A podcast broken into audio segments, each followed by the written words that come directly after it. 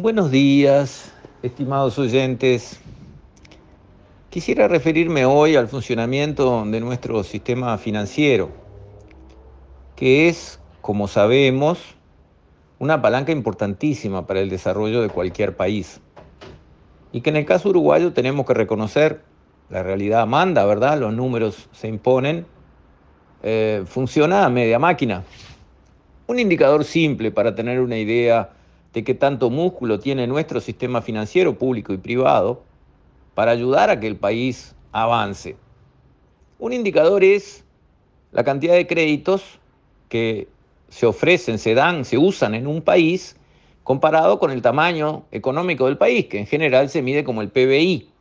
El PBI es la suma de todos los bienes y servicios producidos en un año en ese país. Y los economistas siempre hacen la broma de que si un señor se casa con su cocinera, el PBI del país baja, porque el sueldo de la cocinera está en el PBI, pero la señora cocinando gratuitamente para él como ama de casa no se mide en el PBI. Eso simplemente para señalar que todo sueldo y bien producido en el país se suma en el Producto Bruto Interno del país. Entonces, si miramos cuánto crédito hay circulando dentro de Uruguay comparado con el tamaño de nuestra economía, el número anda entre 25 y 30% del PBI.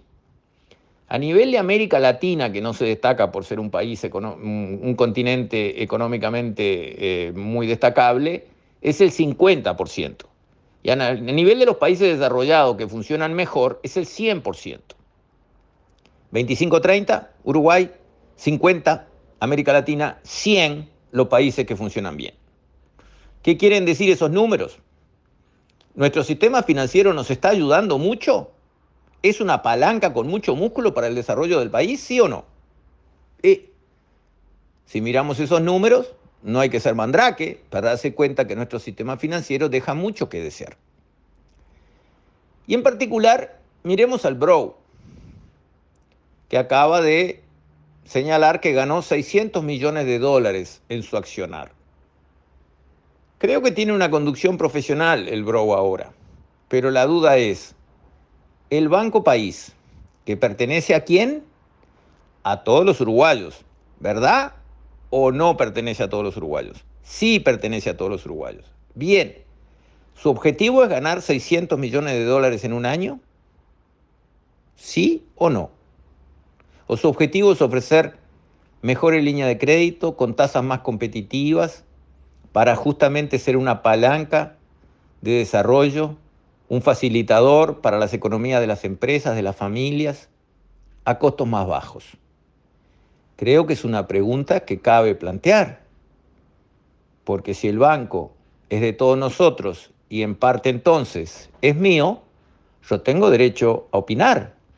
Lo que hace con su banco el señor Rockefeller, es un problema el señor Rockefeller, y le contrataré un crédito al banco del señor Rockefeller o no, pero no tengo nada que decir de cómo maneja su banco el señor Rockefeller, porque es su banco. Ahora, si el Banco República es el banco de todos nosotros, yo quiero opinar y quiero ser parte de la decisión estratégica de qué se debe hacer. ¿Y por qué? Y porque es mío y suyo. Yo no quiero que el Banco República gane 600 millones de dólares por año. No quiero que pierda. Quiero que se mantenga actualizado tecnológicamente, que reinvierta lo que debe reinvertir, que entrene mejor su personal, que tenga más capacidad tecnológica, que tenga más seguridad para sus clientes, porque ha habido muchos eventos de líos con las cuentas, que le han robado plata a la gente. Bueno, de ahí hay bastante para mejorar. Por un lado, para los propios usuarios, los propios clientes del Bro se tienen que cuidar más y el Bro los tiene que cuidar más. ¿Verdad? Eso me interesa. Pero si se puede bajar una tasa ganando menos, ¿por qué no se baja? Porque el Bro es el líder del mercado. Si él baja, va a forzar a los otros bancos a bajar para competir. Exactamente. Es lo que queremos. Porque pensamos en quién. En el pobre uruguayo de a pie que tiene que tomar un crédito, porque tiene una necesidad que satisfacer en un momento, tiene que atender algo, por eso toma un crédito. Ese es el importante.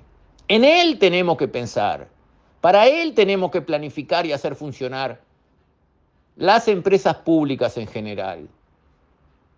No para decir qué suerte gané 600 millones de dólares. Ajá. Y eso es un logro por el cual hay que sentirse un gran conductor. Ese es el objetivo estratégico de que todos pagamos un banco, como pagamos un ANCAP, como pagamos un ANTEL, como pagamos una UTE. ¿El objetivo cuál es?